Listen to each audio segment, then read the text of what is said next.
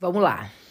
Acho que esse assunto é um assunto que poucas pessoas falam em, em todos esses veículos né, de comunicação. Eu tenho visto pouquíssimas pessoas. Na verdade, eu nunca vi ninguém falando, para ser bem sincera. Então eu quero falar sobre mãe solo, a solidão da mãe solo, a solitude da mãe solo, enfim. E aí eu escrevi algumas coisas e vou acompanhando aqui o que me parece muito mais um desabafo do que uma conversa. Mas talvez o meu desabafo seja o desabafo de tantas outras mulheres, né? Então, vamos lá. É, eu tava aqui pensando em como uma ex-mãe solo sofre. Na verdade, eu tava aqui pensando que não existe, né? Não existe mãe solo. Esse é um dos títulos que nos segue o resto da vida. Assim também como não existe ex-viúva. Por exemplo, né? Eu, pelo menos eu nunca ouvi falar da existência de uma ex-viúva. E, nossa, isso explodiu dentro de mim, esse, essa pauta que a gente vai conversar, de uma maneira muito extraordinária. Será que a gente precisa mesmo desses títulos que estão sempre atrelados à ausência de um homem? Porque embora estejamos com um homem, né, muitas vezes esse homem sequer cumpre ou jamais vai cumprir 100% o papel de um pai biológico. Até porque poucos homens, homens, né, mesmo sendo pais biológicos, sequer cumprem o próprio papel.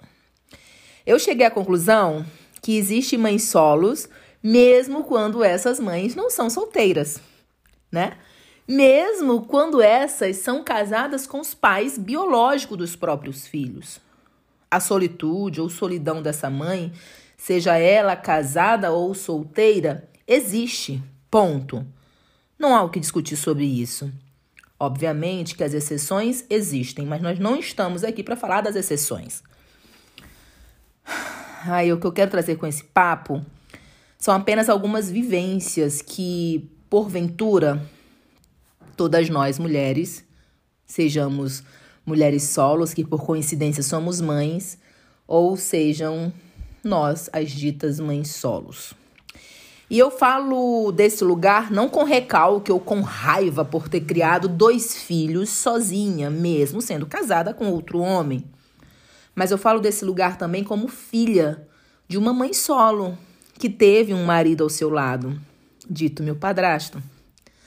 Talvez esteja agora, nesse exato momento, me ouvindo várias mulheres com as mesmas experiências que eu, seja sendo mãe ou sendo filha. E acho, sinceramente, eu acho que é muito mais difícil quando você já teve a experiência de ser filha de mãe solo e agora ser mãe. Porque você conhece as dores dos dois lados. E quando você é mãe solo e já foi filha de mãe solo, a gente fica em situações bem difíceis de conviver e viver. Toda mãe solo já viveu ou vive o dilema de se colocar no meio do fogo cruzado, por exemplo, de não permitir que aconteçam atritos entre padrastos e filhos. Toda mãe solo já foi dormir, por exemplo, pensando na possibilidade, nossa, cara, só de lembrar me arrepia na possibilidade de um dia os filhos e o padrasto brigarem fisicamente ou discutirem que sejam e um dos lados se machucarem e ela ter que se posicionar, fazer algo. Nas minhas milhares de noites pensando na possibilidade disso acontecer, me peguei apreensiva e com medo de que meus pensamentos, somente os meus pensamentos, atraíssem aquilo. Quantas vezes eu assisti na TV, por exemplo, casos de padrastos que fizeram algum mal para os filhos e eu falar em voz alta algo só para garantir que meus filhos escutassem que eu jamais ficaria do lado do homem. Ou das vezes que eu estava no quarto com meu esposo e eu puxar um assunto sobre as crianças para que eles vissem o quão extraordinário e maravilhosos eram os meus filhos.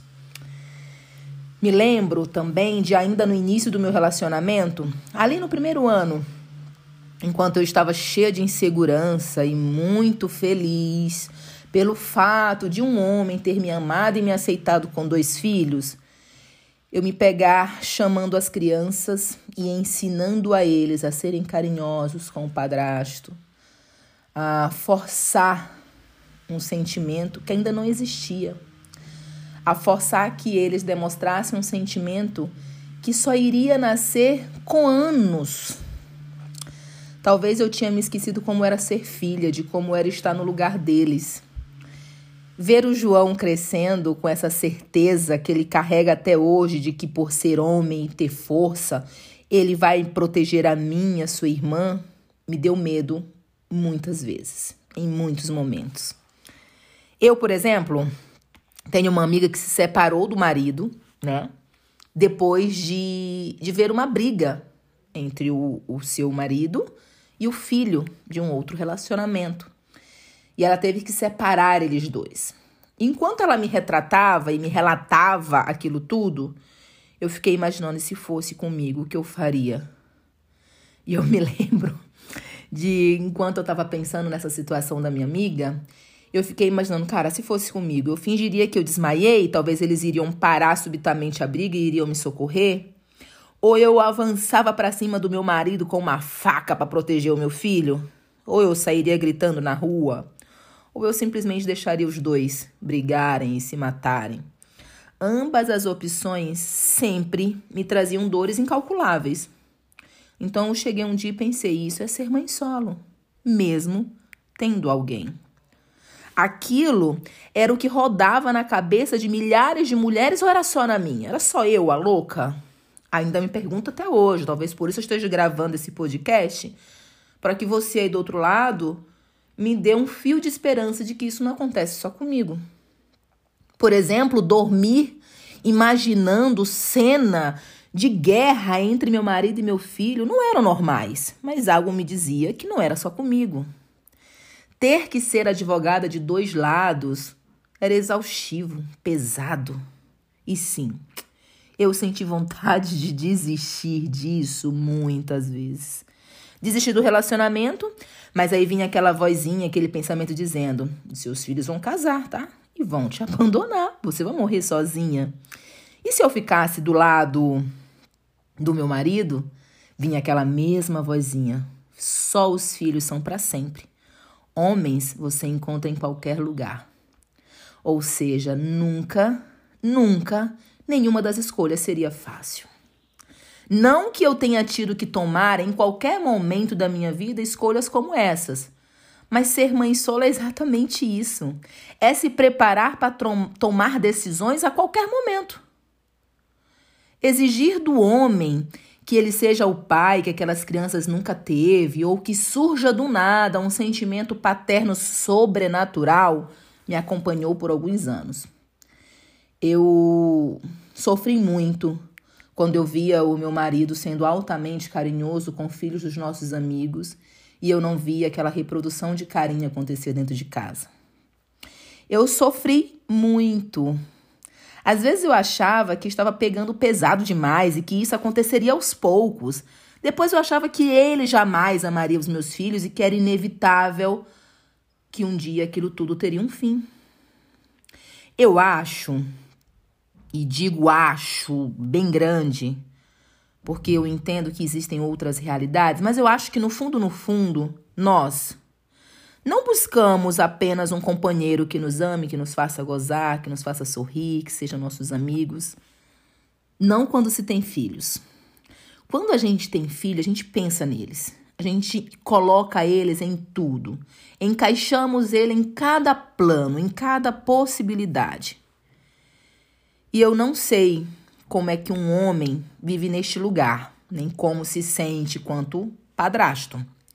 Mas ser mãe solo, casada, eu posso garantir que é uma das tarefas mais difíceis que eu me, me propus a fazer. Talvez se me dissessem que eu passaria por tudo o que eu já passei nesses 13 anos, eu teria pensado muito melhor nesta escolha. Eu não tinha referência de pai biológico para saber se estávamos cumprindo o papel real de família. Então, tudo que eu vivia era muito meu, acontecia só comigo. Na minha cabeça, lá atrás, iria ser muito melhor, mais leve, mais gostoso partilhar a criação dos meus filhos com um homem. Mas pelo contrário, depois de ter um homem ao meu lado, eu me sentia ainda mais sobrecarregada quanto mãe. Porque antes eu precisava apenas ser mãe, mãe de dois filhos. Agora eu precisava ser uma super mãe que provava o tempo inteiro que era uma mulher capaz de amar todos e proteger todos e estar do lado de todos sem distinção. Aquela super mulher que fazia o gol e corria para defender, fazendo aqui uma analogia com o futebol, estava cansada. E quando se está em uma congregação religiosa que se ouve o tempo inteiro que o marido precisa estar em primeiro lugar. Ah, aí sim. Aí é punk. Aí tudo é muito pior do que eu podia imaginar. Porque eu vivi neste lugar também. E ver os meus filhos ouvirem os sermões da igreja, na qual diziam que o marido era essa cabeça, que o marido era a prioridade ou deveria ser a prioridade da mulher, enfraquecia os meus filhos quanto filhos amados que eles eram. E, por outro lado, fortalecia o meu esposo, que também partilhava na época da ideia de que ele deveria ser minha prioridade quanto homem de Deus, entre aspas. E mesmo a igreja, sabendo que meus filhos só tinham a mim, e só tinham a mim, detalhe, depois de sairmos de um relacionamento altamente violento. Mesmo assim, se continuava e se partilhava a ideia de que, segundo um olhar cristão, meu marido deveria ser minha prioridade. Obviamente que eu relutei e fui contra a igreja até o último dia que pisei nela, lá em 2018. Nós bem sabemos por quê, né? 2018, lembre aí. Porque só eu, só eu sabia o que era maternidade. A igreja não era capaz de sentir o que eu estava sentindo, o que eu tinha passado, o que eu tinha vivido com aquelas crianças. Ninguém era capaz de sentir o que era ser mãe solo. Ser mãe solo é um apanhado de coisas, na verdade, é um turbilhão de coisas. E esse podcast é para que eu não me sinta sozinha e ache no meio desse mundão de mulheres que são mães solos. Eu quero só saber se existem mulheres que sintam o que eu sinto e saibam também que não tem nada de errado com a gente. Porque talvez o sinônimo de ser mãe solo é ser forte muito, muito forte. E eu queria muito aprofundar mais essa conversa e trazer muitos outros exemplos que eu já vivi e tenho vivido, mas eu quero perguntar para você: o que, você sente aí? É, é só comigo esse turbilhão de sentimentos e pensamentos e ações e reações que, dentre esses 13 anos, casada com outro homem que não é pai dos meus filhos, eu tenho sentido e vivido? Ou isso são experiências apenas minhas? São pensamentos loucos que são só meus? Eu espero que não. É isso, eu espero que vocês tenham gostado. É uma, uma introdução de um papo que eu tenho certeza que pode ajudar ou, enfim, até terminar de bagunçar a vida de muita gente mas eu acho que mais ajuda do que bagunça. Na verdade, para ser bem sincero, o que eu mais quero é ser ajudada. E quando a gente quer ser ajudada partilhando de dores, a gente acaba ajudando outras pessoas. Então compartilha comigo aí se eu tô louca, se essa é uma experiência única ou se nós somos milhões de loucas nesse mundo partilhando dos mesmos sentimentos. Beijo e até a próxima. E de todas as lembranças sobre esse tema, as que mais me assombram são as dezenas de vezes que eu vi minha mãe fazendo o que já me peguei fazendo hoje, várias vezes. Abrindo um parêntese aqui, falando de minha mãe, mãe solo durante toda uma vida e filha de mãe solo também, que apesar de ser casada, a minha avó, já, a minha avó jamais teve o apoio do pai dos filhos dela, do meu avô, né?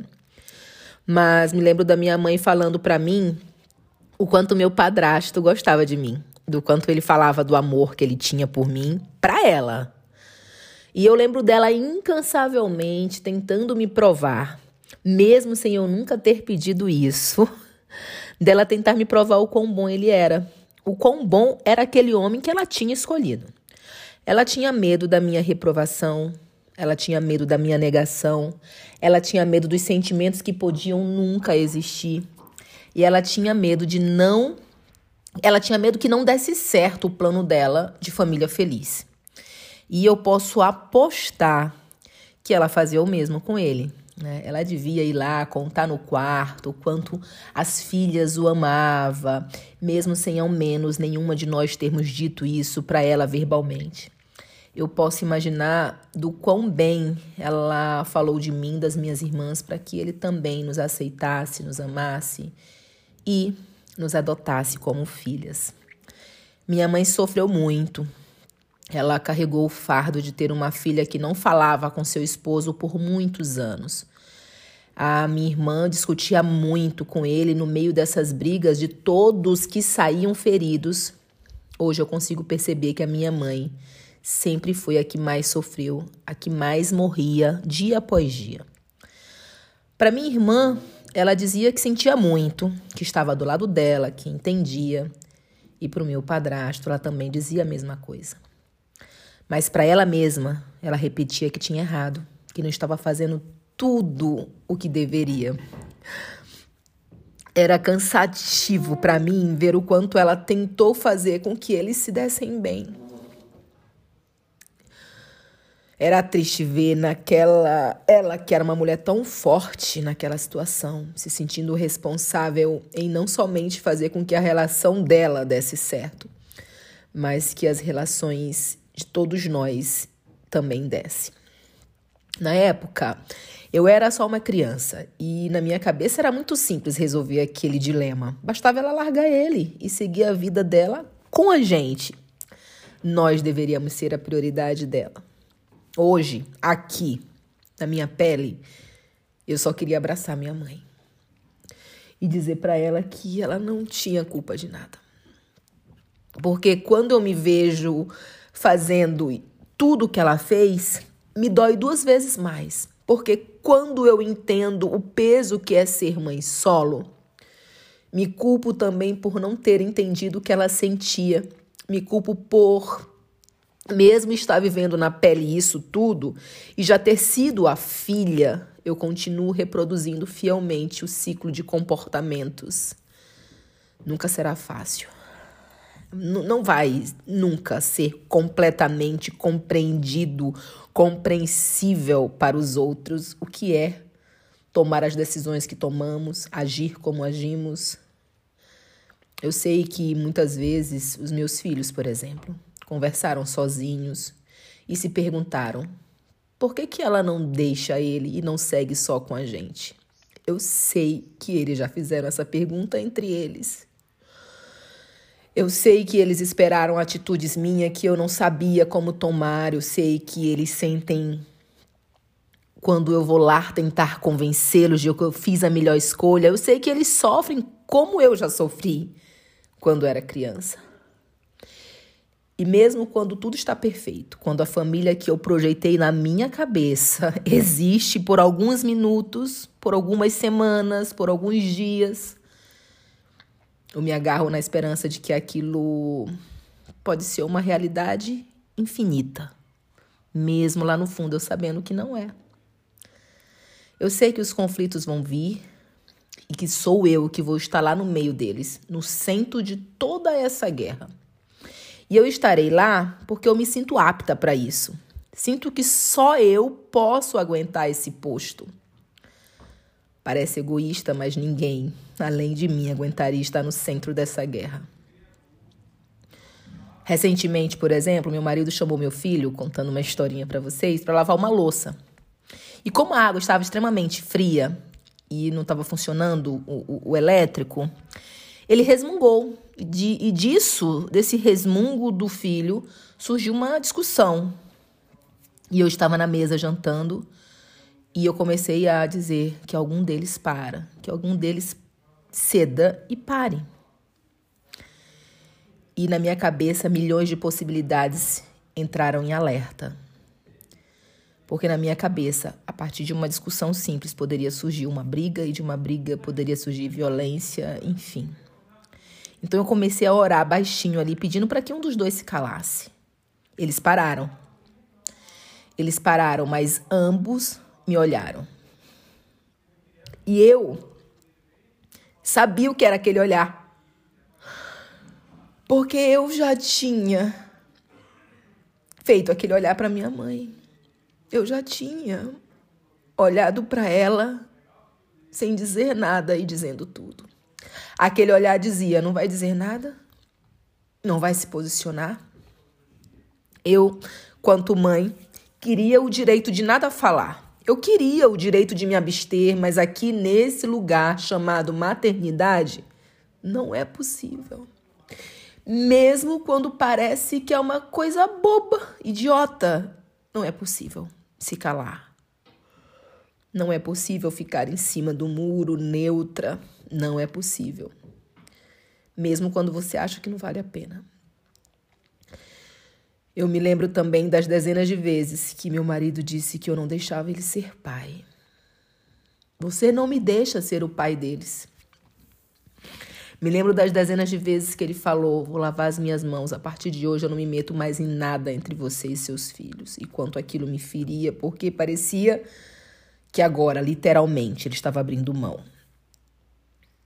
E eu me perguntava: Mas o que é deixar você ser pai? O que é isso? Como assim eu não deixo? Tudo isso é o quê? Até hoje eu não sei o que é deixar ele ser pai. Não sei. Será que a minha mãe também não deixava o marido dela ser pai? E foi nessa tentativa de criar um elo maior e mais poderoso que minha mãe engravidou do meu padrasto. Ela acreditou na fábula, na história de contos de fadas, de que um filho de sangue poderia unir os enteados e criar um elo mais forte. Ela não queria apenas ter mais um bebê, ela queria que ele pudesse sentir a paternidade biológica para assim fluir para aquela paternidade não biológica, não sanguínea. Deu errado. Ela sabia que daria errado, mas tentou. Eu tentei também. No meu caso, deu errado antes mesmo de começar, porque eu não consegui engravidar. Eu sempre pensei que mais um filho poderia agora unir verdadeiramente a nossa família.